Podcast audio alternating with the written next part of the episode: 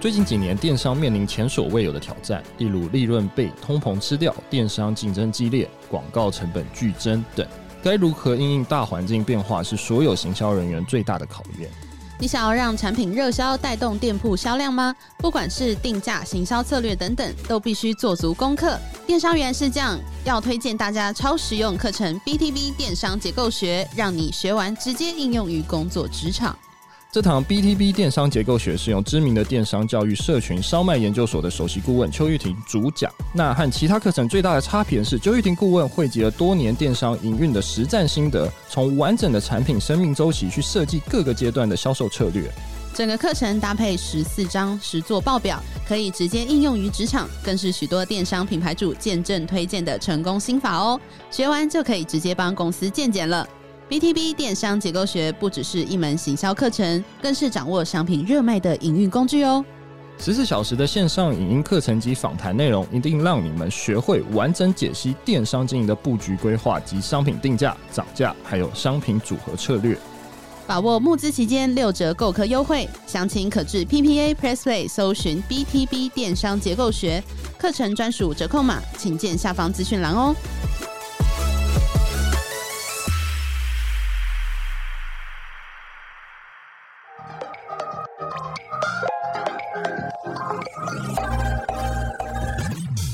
了解经营电商的美感吗？让各界电商领域专家把最精华的实战经验说给你听。电商原来是这样，陪你一起创造巨额营收。大家好，我是林克威，我是一方。今天很高兴邀请到臭味滚的创办人娜娜来到节目，与我们分享创立臭味滚的心得还有经历。那让我们一起欢迎娜娜。嗨，大家好，我是娜娜。好，那第一次就想要请娜娜来自我介绍一下，还有介绍一下臭味滚。呃，我是娜娜，然后臭味滚呢，其实是一个宠物的清洁用品的一个品牌。那我们主要呢是想要让消费者呢在养宠物的环境里面呢，把味道给去除干净，让宠物可以在一个安心清洁的环境里面跟我们一起相处，宠物也不会因为有味道的这个问题呢而被送走。这是我们产品里面以及我们品牌里面最想要传达给消费者的事情。所以当时会取“臭味滚”这个名字，其实就是像你刚才讲的，就是不要有所谓的臭味吗？还是什么样的异味的产生这样子？呃，养宠物其实多多少少它会带有很多的味道。那我们希望可以宠物的快乐跟幸福跟陪伴留下来，那剩下的臭味就滚吧。好，那因为在资料上面有看到娜娜原本是线上游戏的高手，那可以跟我们分享一下这个线上游戏那时候的经验或经历吗？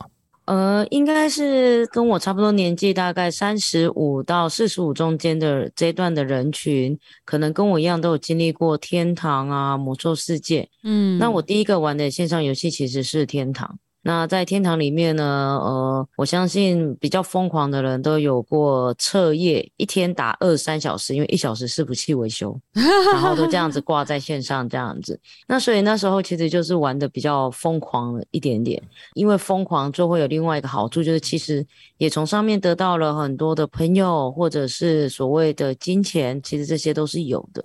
诶，那是在什么样的契机之下，就是创立了臭味滚呢？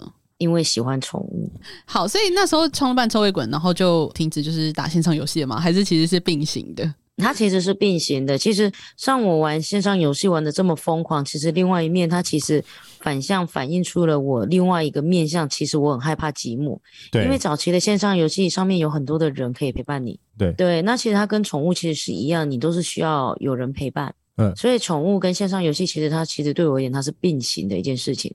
所以等于说，宠物还有线上游戏应该都是我们所谓的寂寞经济的一环嘛，对不对？对啊，了解。呃，我们有发现，就臭味滚的 logo 是您养的第一只的狗妈吉，那可以跟我们分享一下为什么呃您与妈吉的这个故事吗？呃，玛吉它其实是我领养来的那个宠物。那其实它当时先刚到我们家的时候，它其实是蛮健康的一只大狗。那后来也因为免疫系统的关系，所以它诱发了毛囊虫。那在毛囊虫这个疾病，在十五六年前，其实它不好医治。嗯，那那时候家人就说：“那你不然把它丢掉好了。”嗯，那我觉得我没有办法做下这个决定。对，但它又反复的一直都有味道。那所以臭味滚这个产品其实是因为要解决马鸡所造成的问题而衍生出来的，所以一直至今，像我现在不养古代牧羊犬了，但是我们的 logo 我们依然是没有去换。了解。那其实像刚刚讲，因为我我对宠物的这个香味这一块其实并没有太钻研。那它是用什么样的方式？假如说我们可以简单来看，假如说它都没有买任何商品的话，宠物的味道是因为它自己本身可能会有一些疾病才会有这样的味道吗？还是它本身是怎么样的方式就会需要可能去注意这个味道？呃，宠物本身会不会有味道呢？第一个呢，其实跟品种比较有关系。我们以狗狗来举例，是像很可爱的法斗，就是小小只、胖胖的、圆圆的发豆。发豆本身它的皮肤比较油腻，所以它相对的它味道稍微比较体味就会稍微比较重一点点。那有一些狗狗呢，它的耳朵是盖下来的，例如我们家狗狗呢是标准型贵宾，就大贵宾，或者是黄金猎犬、拉布拉多这种耳朵都是盖下来的狗狗呢，它的耳朵有一些狗狗它耳朵是比较油的，对，那它就会造成有味道的产生。所以其实品种跟它的先天会决定这只狗狗有没有基本的体味。然后再加上疾病，所以狗狗它其实跟人一样，都会有自己的味道，嗯、只是说它有没有被凸显出来到很明显这样子。哎、嗯，那那你之前在就一开始创业的时候，市场上就有这样子清洁用品的呃商品存在吗？那那时候在推广上面有没有遇到一些困难？就是大家觉得说，哎，是不是不太需要，或者是呃有其他的一些需求，你有看见吗？我们那时候刚开始下来做的时候，其实没有。一款清洁用品是 for 宠物用的，大概都是香精啊，拿来盖盖臭味，臭味，嗯、对对。然后，所以那时候才是为了解决自己的需求，所以下来做了这个行当，然后才发现，天哪，教育一个市场是要疯了，对，要很长。因为每个人都跟我讲说，啊，我用 A A A 就可以了，我为什么要买你臭味滚？我用 B B B 也比较便宜啊，为什么要买臭味滚？嗯，诸如此类的。那时候教育市场就是你，你是怎么进行的呢？我其实很土法炼钢，我就是走入了宠物展，因为台湾的宠物展是直接对一般的消费者。我们去了宠物展，然后开始发试用包，一个一个一个跟客人这样子讲，就是很土的一个方式。一直到了二零一八年开始，我们其实才进入了所谓的网络的一个广告的这个时代，我们才慢慢透过网络这样子的声音，把我们自己想要传达的事情跟消费者说。但是同时，我们依然在宠物展的部分，面对消费者的部分，我们依然没有把它放弃掉。了解。那我想问一下娜娜，就是臭味滚主要是销售宠物相关的清洁用品嘛？那在这部分，你有观察到市场上之后或是未来有什么样的需求吗？呃，我觉得以宠物清洁用品在未来的这个区段，我觉得慢慢的可能会面临到，其实宠物就是大家越来越疼爱，再加上呢。大概在两年前，二零二零年的时候呢，以台湾市场来讲，出生率跟养宠率已经呈现死亡交叉了。也就是说，孩子的出生率一直在下降，但是宠物的领养率、认养率，就是养育率一直在升高。所以很多时候会面临的一个家庭里面，它不是只有一只宠物，它可能是 N 只宠物了。所以，对于宠物清洁这件事情呢，我认为会越来越被重视到，但是同时也会面临到一个问题，这是我自己也比较担忧的，同时也是我自己的一个痛点，就是像我养三只猫，那我三只猫其实，在前一阵子，我其中有一只猫它尿结晶，就尿尿尿不出来，然后我去检查猫砂盆的时候，我根本不知道这是哪一只尿，所以其实，在多猫家庭里面也会同时会遇到说，当你发生疾病，就是在找出到底是谁生病的时候，也会比较慢。哎、欸，对，我很好奇，就是那那你后来是怎么找出来的？因为我发现他一直频繁的去猫砂盆，但是他只要一进去，我就走过去看，哎、欸，你没上一次、两次、三次、嗯、，OK，我确定是他了。OK，好啊，好好有趣哦。好，嗯，那想再问一下娜娜，就是在你们的网站上面有环境清洁，还有宠物本身清洁的用品，那在宠物产品里。有比较少有这种专门为宠物设计的，嗯、不管是地板清洁剂啊，或是呃洗地的东西，那可以跟我们分享一下臭味滚有什么特殊的成分吗？臭味滚其实全部的核心成分，其实我们讲的都是用分解来去达到除臭的这件事情。我们会尽可能不用香精去做。那在我们早期的配方呢，我们的化学成分的比重比较高。对，那近年来呢，我们已经慢慢的把它改成植物萃取的成分比较高了，就是慢慢原料上面我们也一直在迭代的做一个更新。那比较特别的是，我们在做每一支产品的时候，我们都会去做我们自己所谓的实验报告。那很多人常常会拿原料的实验报告来让消费者看，就哦，我 A 原料做这件事情，我 B 原料做这件事情，所以我这个产品是有效的。但是在我们家来讲，我们一定是把我们自己做好的产品拿去做报告，而不是用原料做报告。诶，所以等于说原料做报告应该就会是，诶，我是 A B C D E，然后这样子四个东西的原料分别的不同报告嘛。但是它把它综合起来，它确实搞不好会产生一些不同的状况或不同的东西，所以应该是以产品去做会比较好，对不对？对，因为你怎么知道它会发生什么变化呢？所以在我们家而言，我们就会是以产品去做。了解。哎，那蛮好奇，就是因为你们是从研发、生产到行销都是一条龙的作业嘛？那想问，就是一开始的规模跟现在的规模是怎么成长到现在这个规模的呢？就是受到大家的疼爱。我们一开始其实就是手作坊，就是真的是半就是人工在作业的这样子。对，然后我一边看个剧，然后一边在贴瓶子的贴纸。嗯嗯。然后慢慢的到了半自动，然后一直到现在的全自动，包含我们现在正在盖洁净室，就是所谓的无尘室。对，对，我们其实是这样子慢慢就是受到大家的照顾之后呢，走过来，然后我们也同时我们把所有。产生的利润呢，再回归到所有的生产端，所以我们的生产端这边也一直在做不同的更新，这样子。哎、欸，那比较重大的一些更新，例如说开始拥有自己的工厂，这些比较重大的时间点大概在什么时候？然后那个产品大概是开发到大概几样，或者是哪一个产品有特别爆发的时候呢？呃，我们在二零二零年还二零一九年，我们正式从台中搬来斗六厂。然后我们在斗六厂这边就已经是全自动化的工厂。现在呢，我们正在做那个洁净式工厂，就是把它全部做成无尘室的这样子的一个生产的空间。现在也正在做。其实我们在做爆发性的产品里面，我觉得我们家没有什么真正的太爆发性的产品。嗯，主要是因为我们大部分的产品是在解决客户的问题，而不是说为了行销需求刻意去做的。这个，所以其实我们一直很难做到一个真正的爆品，因为其实我们都知道消费者有很多的需求可以去突破，但是它会失去我们做产品的一个相对应的本质。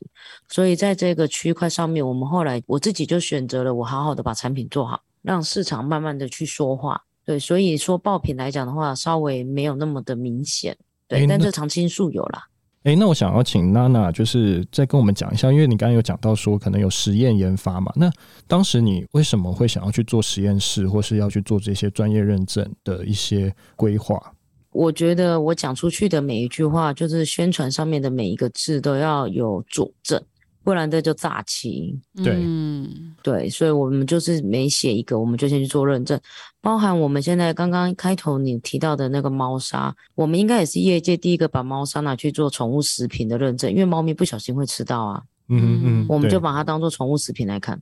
哎，那好奇点，它是真的可以吃下去吗？如果你是宠物食品的话，它吃下去不会怎么样。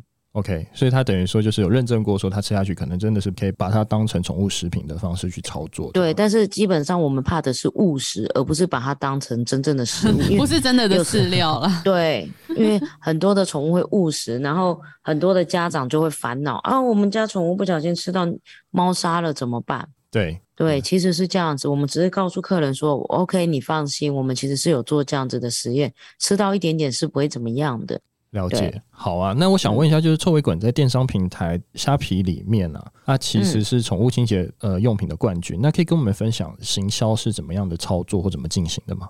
在虾皮这个渠道，其实我们蛮传统的，我们是跟着他们的活动档期走。嗯哼，就像双九、双十、双十一、双十二，就跟着活动档期走，然后限时特卖，然后虾导播。我认为就是 P N 给予我们的建议，其实就我觉得是跟着 P N 的步调走了。了解，对。哎，那在其他的电商平台上面，嗯、你们有呃不同的一些策略，或者是有发现不同的 TA 嘛？等等的。我觉得 Momo 的 TA 就稍微跟虾皮比较不一样。嗯，对，因为像虾皮上面，呃，我们在虾皮上面比较主流会销售的，大概都是比较偏向是限时特卖，对，就是稍微单价比较低。但是我们在 Momo 上面来讲的话，我们能够销售的其实都是箱装箱入，就是单价比较高的。我觉得这是两个 TA 是他们的消费习惯是完全不一样的，对，这是我我们自己观察到的。哎，那我想要问一下，就目前网站上有众多的商品，就是娜娜有发现哪一个是最热销的产品吗？嗯热销目前来讲是猫砂，因为它是我们产品里面比较是回购周期比较短的，因为我们剩下的产品回购周期都太长了。是因为一次清洁用品就是喷一点就有效了，是不是？对，就是一罐，它大概如果你纵使天天用，大概也可以用三个月。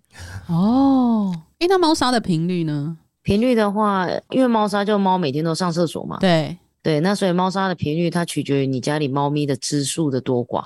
嗯哼。对，所以它相对的，它是跟我们其他商品一样，相比来讲的话是超高消耗品。对，哎，那除了就是它可以吃进去之外，还有哪一些特色？就是这个猫砂有哪一些特色呢？它的凝结能力是我们一直以来是我们很追求以及诉求的。嗯，然后再来是。因为它通常在凝结上面呢，它就会有其他，就是说凝结啦，然后不粘底呀，然后不要有粉尘。那我们自己的猫砂蛮特别的是，大部分台湾的猫砂其实大部分都是工厂叫 OEM 包包装。对，那其实我们家的猫砂是我们真的有一条猫砂产线在做，所以前一阵子有一阵子是客人会说我们的猫砂品质很不稳定，是因为我们会接到客户的反馈之后，我们就在下一批猫砂我们会做一些微调，例如客人告诉我们说，哎，你们这样凝结太慢，那我们就会改一点配方再下去试，试到现在其实我们发现现在的配方其实是比较稳定的，这个过程中我们大概也经历了快两年。嗯哼，哎，那蛮好奇，就是你们在从发现需求，然后到开发研发，然后到生产这一段的历程，大概会经历什么样？就是例如说，呃，使用者需求会进行访谈，或者你们有发现事情，然后试错的这些经验，大概流程会是怎么样的？通常我们会发现需求之后呢，我们会去做产品，然后做完产品之后呢，去找到有这个同样问题的消费者。请他们协助试用，试用完之后呢，收到反馈会做第一次的改样，第二次的改样，第三次的改样。通常改样大概要到八次。嗯，通常我我们家今天大概七到八次之后呢，它这个产品大概就是六十分的产品。六十分的产品之后呢，我们就会先推出市场，让更多的人来去做。那但是我们进入市场之后呢，它不是个完美的产品，所以市场会有更多的声音回来之后，我们同时我们再继续再调整。所以，我们家我们家整个产品要到稳定，大概通常都要算年的。所以等于说，真的是也是不断的调整，然后来看到需求在调整这样子。对对对，那我觉得这也就是落实了我们自己本身的优势，是因为我们从研发走到生产，走到销售，我们才可以跟消费者走在一条线上。了解。对。那我想问一下娜娜，就是因为在宠物展，就像你刚才听到的，就是宠物展其实都可以看到臭味滚的身影嘛。那你们今年也会参加宠物展吗？呃，有，我们上礼拜刚结束。那实体的宠物展其实是对经营宠物电商来讲，或宠物线下来讲，它有什么样的帮助呢？呃，我觉得它最大的帮助是你知道你的客人现在的样貌是什么样子，以及你客人现阶段的需求是什么样子。例如，在十二页还没有出来之前，你会发现大部分带出来的都是品种猫、品种狗，对，比较多。但是当十二页过后呢？大部分呢，很多的米克斯台湾犬都出现了，而且你会发现越来越多的米克斯，大家的观念也越来越可以接受。诶，其实它可爱就 OK 了，也没有品种的迷失。那当没有品种迷失这件事情一发生的时候，你会发现其实消费者他有更多的余力可以去照顾更多的宠物了，因为他不再去需要去追求品种了。所以你会在第一线跟消费者站在同一个视觉点看事情，所以这就是为什么我们至今还一直都在宠物展的原因。诶，那想要问，就是今年的宠物展，你有发现什么特殊的现象吗？以这一次的经验来说，这次的宠物展来了很多特殊宠物，例如小鸟、哦、蛇、乌龟、兔子，兔子越来越多了，然后天竺鼠鼠类。嗯，其实慢慢的，今年开始，其实小宠物就是我们讲的特宠、特殊宠物已经越来越多了。对，对，所以等于说就不会再追求都是猫猫狗狗这类型，啊、反而是宠物啊，就是猫猫小孩，它可能是可以到很多种的样貌了。对，它已经可以是非常多的样貌了，不再是有毛的，像没有毛的乌龟也是宠物的一种了。对，好。哎，可是你们目前都是专注在猫跟狗上面嘛？那你们有想要往特殊宠物这方面去做发展吗？我们的工作人员很想，因为我们其中有一位小编，我们家小编其实他是养特宠的，对，他是养手工，你知道手工吗？哎、欸，不知道哎、欸，你知道壁虎吗？我知道壁虎，哦、对，很大只的壁虎就叫手工，很肥。哦好酷哦。然后他也想要养蛇，嗯，他们会臭吗？他们也有排泄物啊，嗯嗯嗯，对。然后他就也想养乌龟，所以他一直很问说，为什么我们都不做特宠？对，嗯。对啊，那我们这几年的目标应该特宠的部分应该不会琢磨太多，主要是我们收集不到，因为像我们家开发产品，假设以狗尿味跟猫尿味，我们就真的去收不同样貌的狗尿跟猫尿。对，所谓的不同样貌就是有没有有结扎前的狗尿、结扎后的狗尿、刚出生的狗尿、生病的狗尿，叭叭一堆。我们其实有一大堆奇奇怪怪的狗尿、猫尿一样，但是我们没有养这么多特殊宠物的时候，我们是不知道怎么去解决它的异味问题的。嗯哼。因为是找不到吗？还是就是市场上比较难取得？应该是说我们不够了解，了解，不够了解，你就没有办法打动人心嘛，没有办法达到真正的痛点。那个只是在做销售而已，这不是我们品牌的核心啊。哎、欸，那我想要加问一题，因为水族系列应该也算是所谓养宠物的系列的相关嘛？那水族系列也会是你们之后可能会想要发展的吗？不会，水族太专业了。嗯哼，嗯哼，水族水族的专业度其实非常的高，因为水族它有分成养淡水的、养海水的，你是养鱼的，还是养珊瑚的，还是养底栖的，嗯哼，还是养草的？嗯，它其实类目太多了，而且大部分养水族的人大概都跑了，已经不再做水族产业，因为水族比较受景气的影响太多。哦。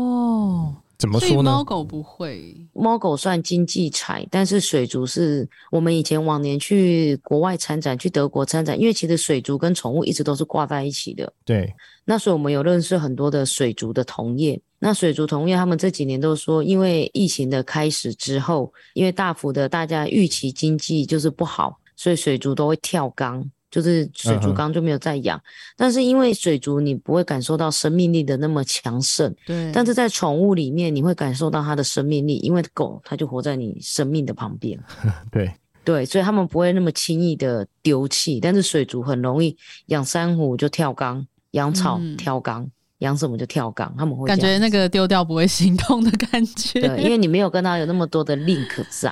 哇，那对啊，对啊，那想要问就是以我们想要以跨海这部分来就是询问您，就是您目前就是有在很多国家就是做嘛，像澳洲，然后马来西亚、中国等等的，那可以跟我们分享一下，就是海外市场的布局这部分跟台湾有什么样的不同，以及你有发现什么需求吗？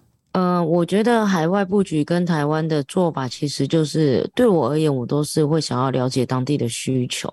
为主，就像我们刚进澳洲的时候，我们就遇到一个问题，就是我们的产品的商标的名称取错，因为我们的英文名字是 O D O U T。嗯，对，那因为我是一个台湾人，所以我不懂 O D O U T 有什么不一样。但是我们的当地的代理商，因为他们当地就是澳洲人嘛，他说你不觉得这就是一个嗑药嗑过头的一个品牌吗？因为 O D 是嗑药嗑过头，是哦，O D O。呃，好，所以他们后来我们在当地才会变成 ODR，它就是诶多了一个 R，其实它就是可以衍生到一个臭味的一个意象。哦，所以说当地的那个 local 的重要性也是也是非常的重要，对。然后再来是设计，因为像我们在台湾的设计走的比较偏向卡通 IP 风格，但是在目前在澳洲，他们还是比较偏向设计上面是不一样的。然后瓶装他们是习惯大瓶装，他们不习惯我们这种比较小瓶装的样貌。是因为他们的需求本身就是会比较大吗？还是说他们的习惯就是以量大为主？呃，因为他们要采购的周期更长，所以他们习惯蛮大的。嗯。它不像我们采购东西这么方便。是，所以等于说各个国家的市场其实都不太一样。你们会针对各个国家的市场去做客制化的定制吗？会。了解。那各个国家的宠物用品是不是他们的一些不管是呃味道啊，还是怎么样的方式也都不太一样？呃，像我们自己品牌来讲的话，光臭味滚的部分，我们香味的话，我们只有在大陆有做客制化香味。对，就是大陆的臭味滚是有出除臭喷雾，是有出香味的，那其他地方是没有。